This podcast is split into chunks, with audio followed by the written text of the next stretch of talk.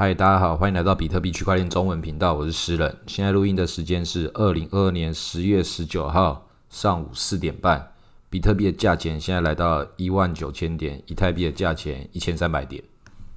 那最近这个熊市走到这个样子，其实虽然价钱没有什么改变，但你可以看到各方的势力跟各种的事情已经开始慢慢堆叠起来。比较大的新闻就是纽约的梅威龙银行。是美国历史最悠久的银行之一，开始接受加密货币的托管服务，可以让一些有钱的人可以储存加密货币，帮你保管。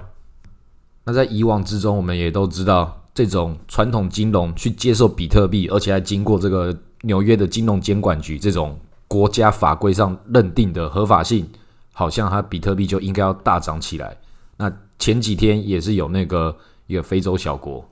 纳米尼亚的央行也是把比特币作为储备货币，这种地位都很高喽。但是现在看起来，是不是大家都觉得其实没有什么事情发生？也可以知道说，之前的牛市其实也是做出来的一些假消息、假象。即便它是真的消息，但是那个情绪是被带动起来的。主力只使用这些事情去顺水推舟。那你可以看到这个现在你怎么推这个坡就是不动。那这种就是熊市已经开始收工了，就像是那个夜店已经开始要关门了。不管你音乐放的再大声，这个酒水再怎么特价，这大家就累了，就是没办法，就是该倒就倒下，该回家就要回家。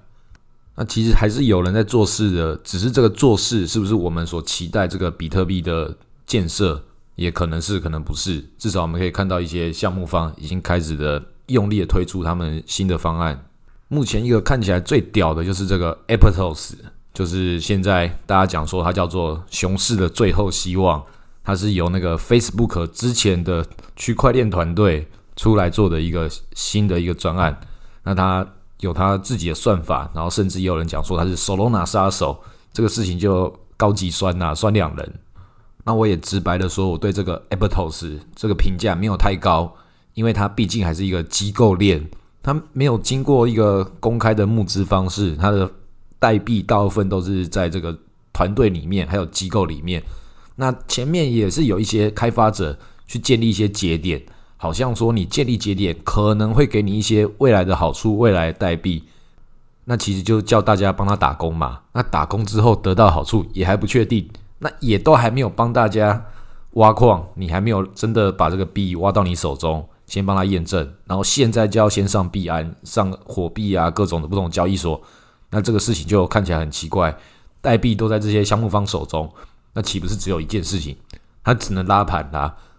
那这种就很明显嘛，就是一个项目方跟老韭菜在互相玩博弈的过程。这个就是完全就是，要是你上车，你买的够多，他就代币就卖给你到货。那如果说你买的人太少，没关系，你买太少我就拉盘。所以他就创造一个让韭菜跟韭菜互相咬的地方。那哪边咬的比较大口，他就支持比较厉害的韭菜，然后自己可以赚到最多的利润。那这种东西就是太明显了嘛，不愧是这个脸书团队出来的。那这种东西有没有可能会赚钱？当然有。现在就是你还有钱可以投的人，其实也是告诉大家，我还有钱可以输啊，也是一种炫富。那不小心还可以赚钱的话，就更屌了。这就是这些故事被创造出来的一个过程，就是阳谋啊，它不是阴谋，你已经看到了。那有些人就是要忍不住去参加。那同一个时期可以看到这个类似的角色，还有谁也跑出来的，就是我们的孙宇晨，孙小哥。孙小哥现在已经不只是创的这个创办人了，他自己也是这个南美洲一个小国叫格林纳尔的一个 WTO 的全权任命大使。以后看到他要叫他孙阁下了。然后你可以看到他连续打了好几张牌，这个网络上的热度，他现在就变成全网最高了吧？又收购了火币，他除了已经有本来的 Polonix 之外，然后还有让这个多米尼加这个国家去使用创，还有它的 USDD 作为国家法定货币，所以其实看起来这些国家都非常的直接，就是孙宇晨、孙小哥、太阳，赶快来照耀我们，成为这个韭菜的太阳。照顾穷苦的人民。那昨天也是有一个大陆的一个合约小哥，一个叫梁希的一个年轻人，他就是著名的，在网络上一直开合约，全仓开下去，赌到几千万，然后再全仓输回来，这样的传奇人生，很可爱的一个人，然后他就开了直播。孙宇晨还有杜军，也就是火币之前的创办人，他们就直接抖内给他十万美金，说要是他可以让十万美金赢到变成一百万的话，再多给他五十万的这个奖励。就是要在这种熊市的时候，告诉所有的韭菜，只要你可以够废，废到一种程度的时候，这个世界这些大佬还是会帮助你，让你重新再来的这种这种假象。为少数人创造财富，就为多数人带来这个梦想。即便我们都知道这是一个套路，是一个陷阱，但大家还是看得很开心嘛。我们也都是期待这种故事会发生在自己身上。所以很多人其实在批评孙宇晨，但是你可以看到，其批评孙宇晨的人。没有看到他是在熊市的时候，这也是一种建设啊，给大家制造一点气氛，让大家知道这个 party 还没有结束。虽然 party 就是正在结束，那他是不是要在里面硬撑着，撑到这个大家把 party 到明天的太阳升起来的时候，重新再来一发？应该是等不到了。我们一定还是冬天一定要过的。这个不是你真的是拿了一个人造太阳，好像我们就这个冬天不会来临一样。并不是我们喊的大声的，希望来了，口袋的钱就真的变多了。你的钱输完了就输完了，就是没得玩啊。那如果还没输完的人，正是这些事情，就是要告诉你，赶快把你口袋中最后一笔钱再拿出来啊，再抖一下。那以我来假设这个市场会怎么走的话，我觉得这个市场会继续横盘，但是横盘到一个地步的时候，应该会往下来一个大跌。当然不会像是那个六万跌直接砸到这里的这种大跌，但是一定也是很多人会很痛的。为什么我会这么分析呢？因为你看前面我刚刚讲了这么多机构，这个银行也做了，还有一些国家级的都做了，就代表什么？代表说正在创造一个局面，要让这些口袋比较深的人，让他们参与其中。如果你是比特币主力或者这个 OG 的话，你会怎么做呢？当然也是希望可以割这一票人呐。那你就知道他们有他们的逻辑跟他们的玩法，他们跟散户的结构是不一样的，但一样是可以割的。因为这些机构，他们都还是有这个法律框架去框住他们，他们也想要这个参与其中，所以他们也是必须要，好像我要建设，好像也要投入，但是当这个资产负债表到达一个地步的时候，还是要被清算。对他们来说，这可能也是一场不得不参与的游戏，因为他们是输得起的，但他们害怕什么？害怕错过。至少这个时候，就算你被套牢了，真的是被杀了，他们还是有。往下做到建设，还可以再重新再回来，就是代表说，你只要自己有主动权，任何时候参与比特币都不会太晚。但是任何时候参与，该被割的时候也少不了你的一份。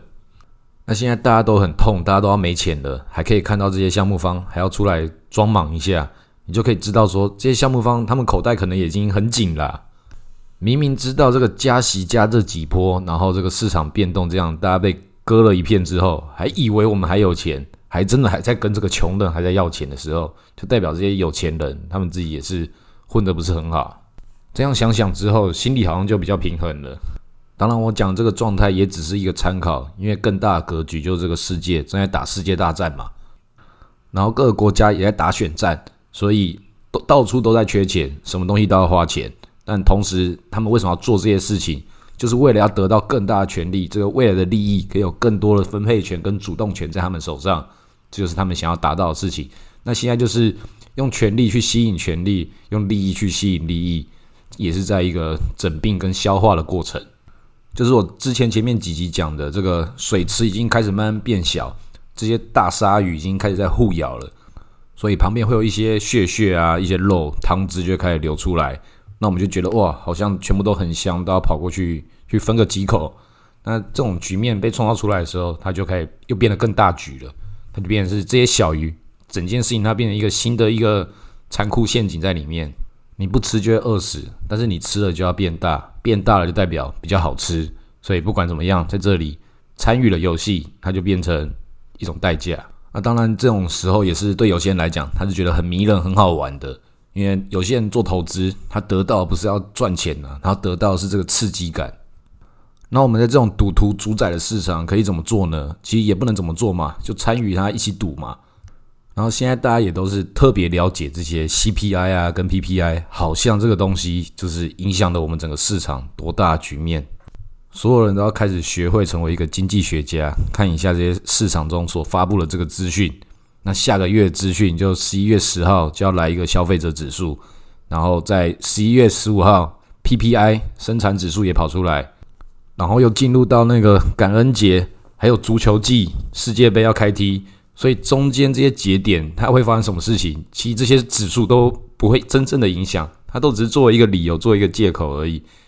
上礼拜在这个数据发布之前，然后也是有人在群组中有讨论到说，是不是要在它一开盘的那一瞬间，我开一个高倍杠杆，然后一赚了就跑。这个剧本听起来是不错啊，结果数字还没开之前就先大跌，然后数字公布出来之后，就好像应该要再更深跌，可是你已经跌过了，就又变涨回来，所以它变成数据公布的时候不好，到底要涨要跌又不知道了，所以就是我之前讲的这把刀它要什么时候下，主力的视角跟我们是不一样的，我们看的是那个当下的那个情况，对他来说，他要看的是我们这些韭菜所分布的状况，在决定要从哪里开始割啊。所以只要这个上下区间都被他们做出来这个很夸张的这个振幅了嘛，所以你要往上或往下，全部都是很合理的。之后还是回到这个这些财经新闻上面，好像要变成一个说得过去的故事。所以这些消息、所有的故事、这些准备，都是他们要准备把这个铺陈铺出来之后，那你愿意来听什么样故事、买什么样单的人，哪边听的人比较多？多军比较多，我就杀多军；空军比较多，我就杀空军。当主力最困难的不是什么杀韭菜啊，杀韭菜实在太简单了。最困难的是如何杀完这些韭菜之后，还可以让他们继续相信以前的故事，也可以继续相信以后的未来。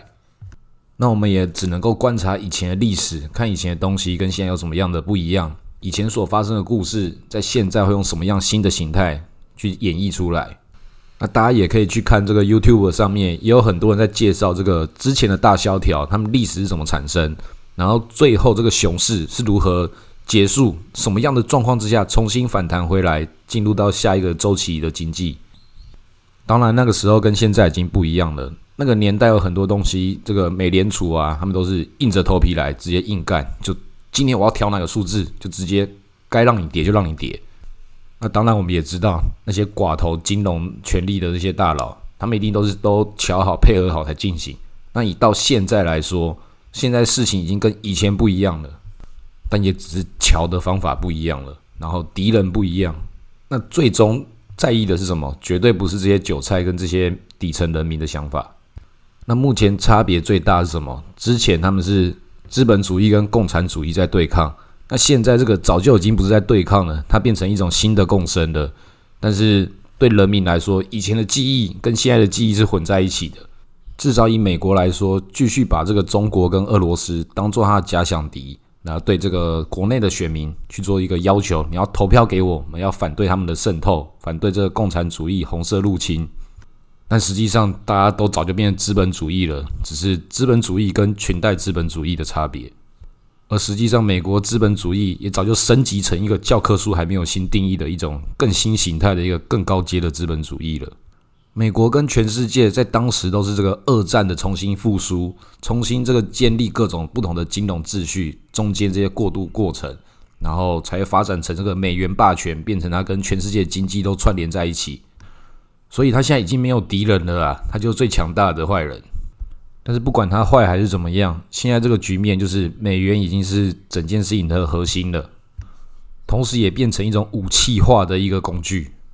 你在战争的时候使用各种的手段去跟敌人去做对抗，都是一个合理的过程。但是当敌人都已经服软了，那你的问题还是没有解决，那只能怎么做？继续打，希望可以大力出奇迹。就算人家认输了，可是你好像还是没有得到舒服的结果。那就只能继续打，虽然这个打这个怪物已经不会掉宝了，但至少你可以看到你的队友、你的这些人民都还知道你还继续出力，就变成回到人类最原始的一个过程，就是反正就是一定是有一个敌人让我今天的这个生活没办法好好过，即便这种战争它是不理性的，不管它怎么样，终是会有赢家跟输家出现，所以才会有这种先打再说，先得到这个分配权，分配权就决定了这个你在。以往所造成的一些困难都可以得到新的解决，至少有个交代了嘛。那有什么不好的结果的话，那就是输家造成的，把错推给别人就好了。那这种割地赔款啊，什么这种事情，就是在上个时代战争这种殖民地这个主义的过程之中，会得到这个合理的一个结果。但是以现在全世界来讲，早就全部都是美国殖民地了。那你再继续打这些其他你的历史中的那些输家，或是你新的小弟，中国也是美国小弟啊，俄罗斯其实也是啊。那你把小弟塑造成一种敌人，然后去打他，其实不会得到以前的好处了。那我们都看得出来，那他们自己看不看得出来？他们一定看得出来啊。那为什么会这样做？因为现在真实的战争，它都不是国家之间的战争，而是中间下面这些掌握资源的一些权力者，在使用国家这个框架做他们自己的内部斗争。国家只是这两三百年来的一个新的概念而已。更早以前是部族，在更早以前是生活形态，只是人们在为了不同的生活方式集结起来，产生了各种不同的经济活动，再有这些经济活动去形塑新的权利，然后这个权利自然成为国家。但是这个经济活动它不一定是对的，国家也不一定是对的。但是他们会说什么？赚钱当然是对的，你为国家付出当然是对的。不要问国家为你做什么，要问你为国家做什么。这种。那个年代，我们听起来都觉得很正确的事情，现在来看，都一切都如此可笑。所有人都知道，现在世界都是被这些财团给控制住，用各种不同的方式跟演算法，还有金融秩序来收割全球人民的这些劳动心血。那国家跟政府之中扮演了什么样的角色？就作为这些事情发生的时候，它变成一个遮羞布，可以由国家来决定要如何把这内裤重新洗干净。啊，如果这内裤破掉了，我们就把一个政府重新换掉。其真正掌权的都还这些财团嘛。那资本主义优秀的地方，它就可以跨越阶级、跨越国家，让每个人去追求这个金钱的极大化。所有的其他事情都变成工具，不管你的理念或是你的任何的想法，所有的痛苦跟所有的快乐都只是工具而已。那当然，比特币也不得不成为这个工具的一部分。并不是说我支持比特币就告诉大家哦，这个比特币出来之后会改变所有的事情，让所有东西都变得更好。它一定会让所有事情往下发展。一个这种新科技的出来，不可能只有好处而没有坏处，但至少它是建立一个所有人都可以参与的新机会，让这个人民的金融自主权可以跨越国家货币这个阶段。原先的资产阶级，他们在各种不同地方有他们资产的转移方式跟运作方式。那到我们这个新的时代，所有人都可以使用比特币得到一个金融的自由。即便你参与这个金融自由，你也成为这个新的资本主义的一份子。但至少相比之前，你只能局限在一个框架之内。每个人都其实都还是有得到自己新的空间。每个人都会因为比特币被改变，这些金融机构也会被改变。到了比特币二一四零年最终被挖完的时候，其实很多现在你看到以为这个中美两大国会继续统治的领导地位，相信一定也会改变的。到时候消灭国家的，并不是说哪个国家消灭哪个国家，而是整个国家这个概念可能就没有必要存在了。过程之中一定也会有经过繁荣，也会有经历过战争。所以我们也只能希望说，到时候这个事情往下走的时候，消灭它的是让这个制度建立的慢慢完善，而不是这个世界大战真的核弹打起来之后，人类连那个石头都用不起了。所有这一百多年来的所有的科技的发展，其实都是非常脆弱的，少了一个环节，很多地方就会上下游产业一起毁灭。你看美国也是很怕那个中美打起来之后，台积电出包。所以就先把台积电的工程师都叫到美国去，所以这种都已经做好战争的准备，但是为了什么要打仗不知道，但是先做好准备嘛。虽然是这样没错，但是他们的动机是值得我们去批评的。当然，我们这种批评也没有用啦，我们也只能做好我们自己的事情，就是白天工作，晚上念书，假日批判。有赚到钱的话，卖个比特币；有时间的话，去海边捡捡垃圾。反正我们可以改变的事情不多，但是我们也是要把自己可以做的事情做好。那如果事情做不好的话，就在家里躺平，不要为这个世界制造垃圾、创造负担。虽然躺平主义是这个世界上一种很消极的作为，但是我们在这种躺平不配合他们的过程之中，我们还是可以想尽办法去多存到一点比特币，多得到自己一些权利的筹码。世界是不可能公平的，即便我们投资比特币，接下来也会成为这个既得利益者。但是我们成为既得利益者，也是要跟上一个时代不一样，要更体面、更公平的去面对这个世界上其他所有的人。不然的话，赚钱要干嘛？除了爽之外，就是要为世界更好嘛，让这个制度自己去完善它，而不是让我们去腐败这个制度。好，今天录到这里，谢谢大家。